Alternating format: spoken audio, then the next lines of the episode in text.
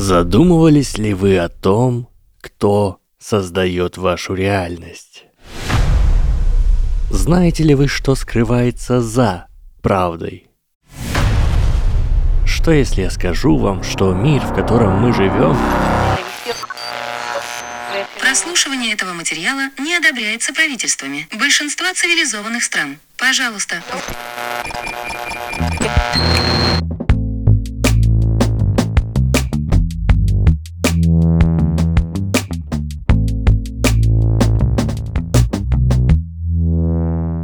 Привет!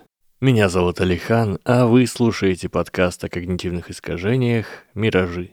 Здесь можно услышать об ошибках восприятия, парадоксах и иллюзиях. Это уже 65-й по общему счету выпуск «Миражей», и сегодня мы поговорим о таком понятии, как пост-правда.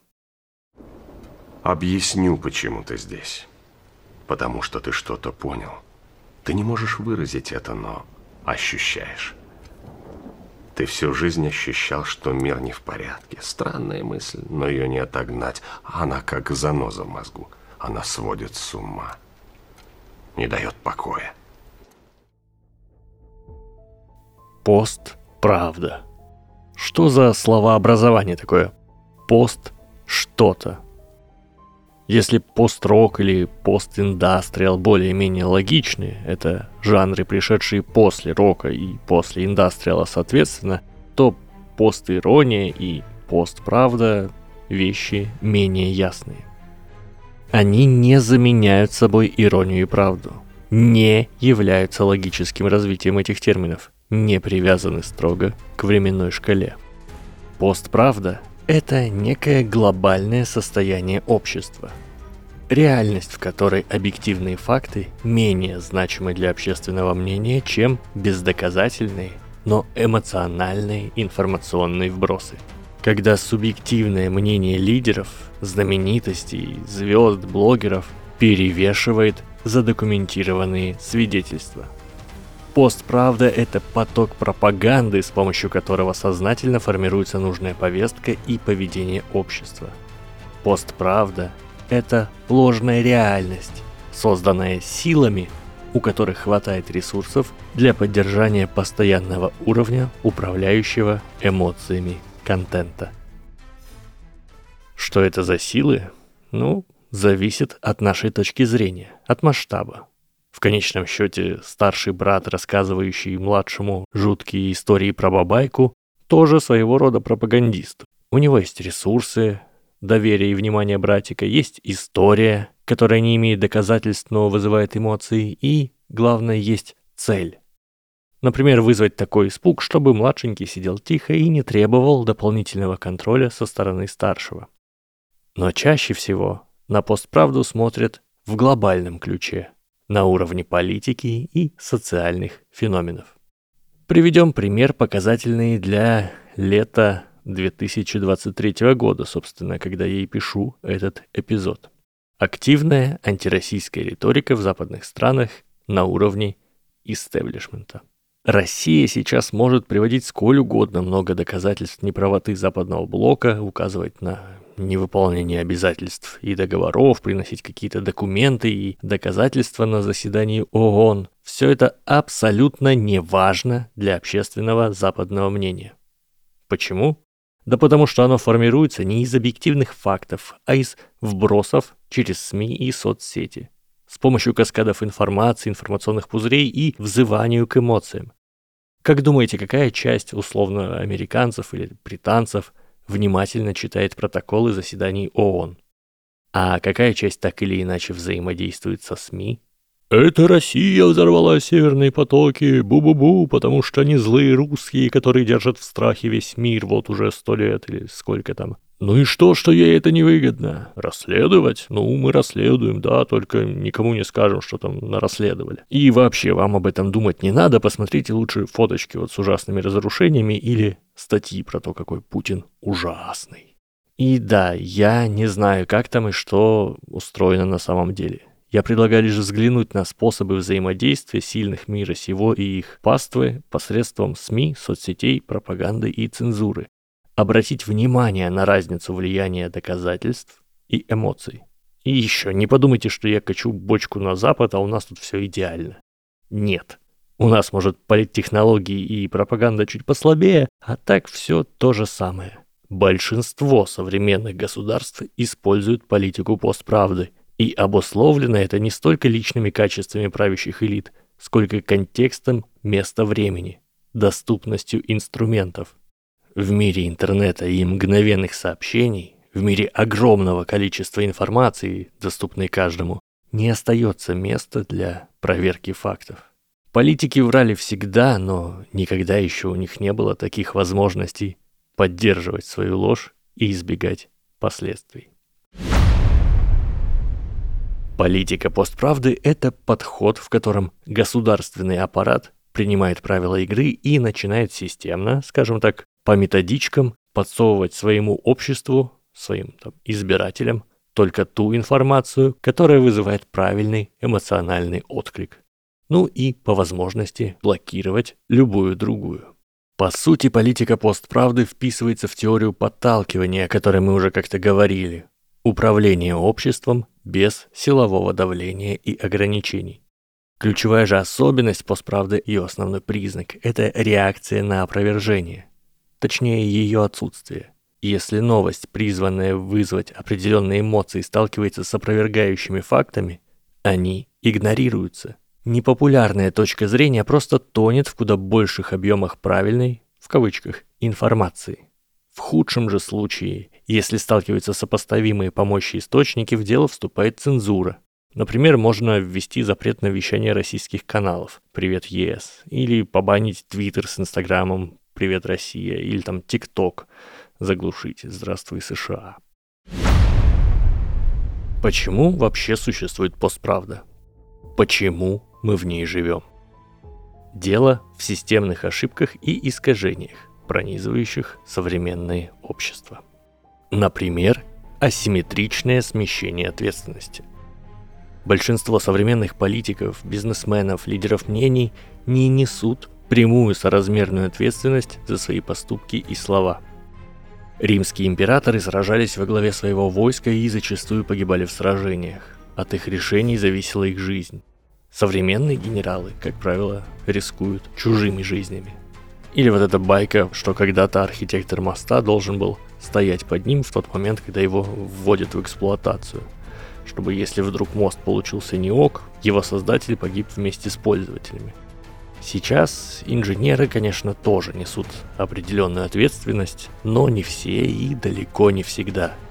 Человек попал в аварию из-за бракованной машины, ну, скорее всего, ему выплатят страховку, а компания сделает все, чтобы не понести репутационные риски. Никто из посторонних не узнает о том, что инженер ошибся депутаты, президенты и любые другие выборные политики и у нас, и в остальном мире очень редко несут прямую ответственность за невыполнение предвыборных обещаний. Или возьмем прессу.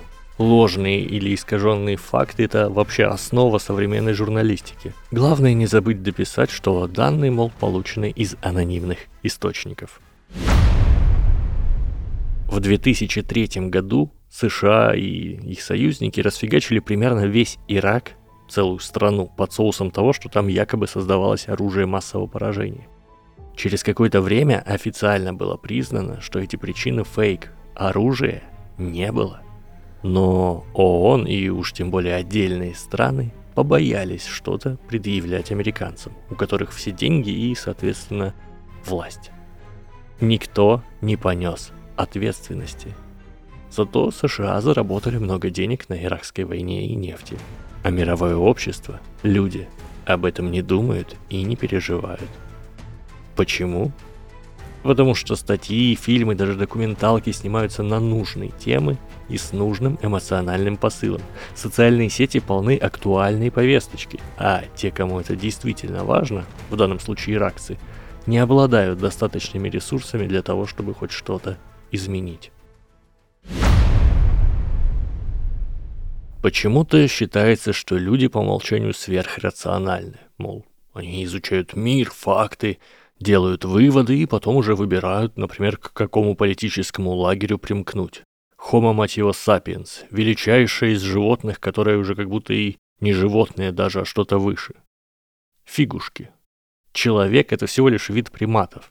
Да, с огромным мозгом, да, с самосознанием и с культурой, но эволюционные механизмы, эвристики у нас те же самые, что и десятки тысяч лет назад.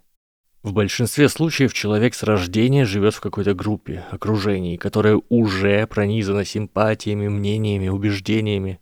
Да, каждый из нас индивидуальность и со временем способен выработать собственное мнение, пойти против системы, начать что-то менять, но мы несовершенны. Эмоции важнее правды, это объективная реальность на биологическом уровне. Правда — это лишь информация, которая корректно описывает реальность. А эмоции — это тебе и всплеск гормонов, активная работа нескольких участков мозга, вегетативной нервной системы, работа выделительной системы. Для того, чтобы сухая выжимка правдивой информации стала более значимой, чем эмоциональные переживания, нужны или объективные причины, касающиеся непосредственно человека, или какие-то другие эмоции. Ну или в самом редком случае сила воли.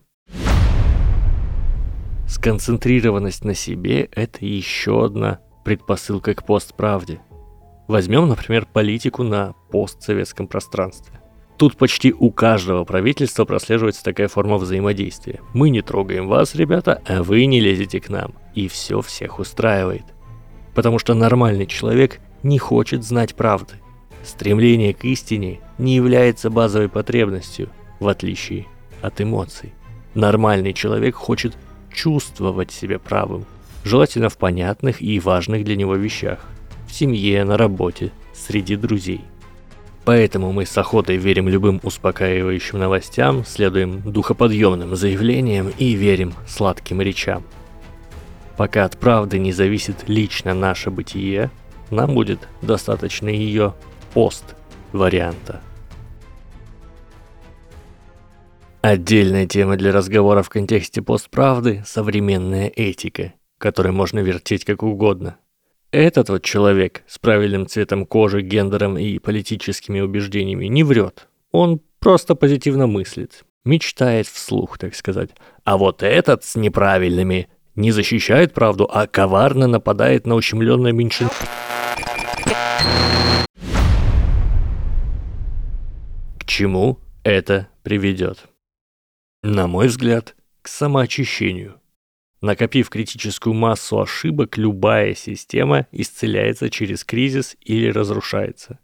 Будь то перекошенная финансовая система, организация с плохим внутренним климатом и управлением или страна, в которой элиты обворовывают народ.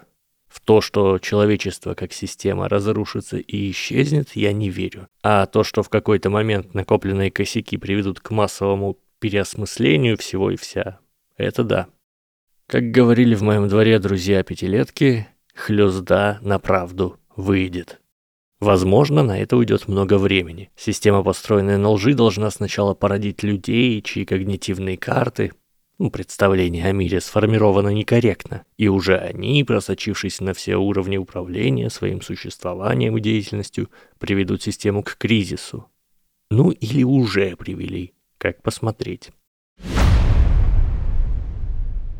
Как с этим жить? Если вас по какой-то причине не устраивает пост «Правда» как основа бытия, то вот несколько советов о том, как наполнить свою жизнь проверенными данными. Во-первых, стоит жестко ограничить входящий поток информации. Если вы дум скроллите целыми днями, подписаны на всю диванную аналитику Телеграма, YouTube-каналы, знаете все о событиях мира и ничего не пропускаете, то у вас – Просто не хватит ресурсов на то, чтобы критически оценить и отфильтровать такой объем информации. Старайтесь получать ту информацию, которая нужна именно вам, чтобы быть деятельным, успешным человеком в той стезе, в той области, которую вы выбрали.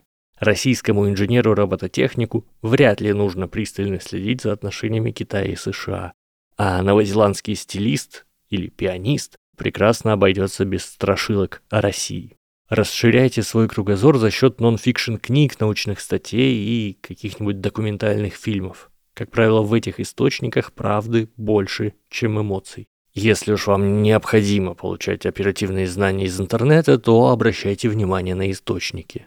Неназванные эксперты, анонимные источники, инсайдеры, заявления политиков, Провластные СМИ, а также конспирологи и доморощенные аналитики – все это сомнительные источники информации. Лучше к ним относиться с изрядной долей скепсиса.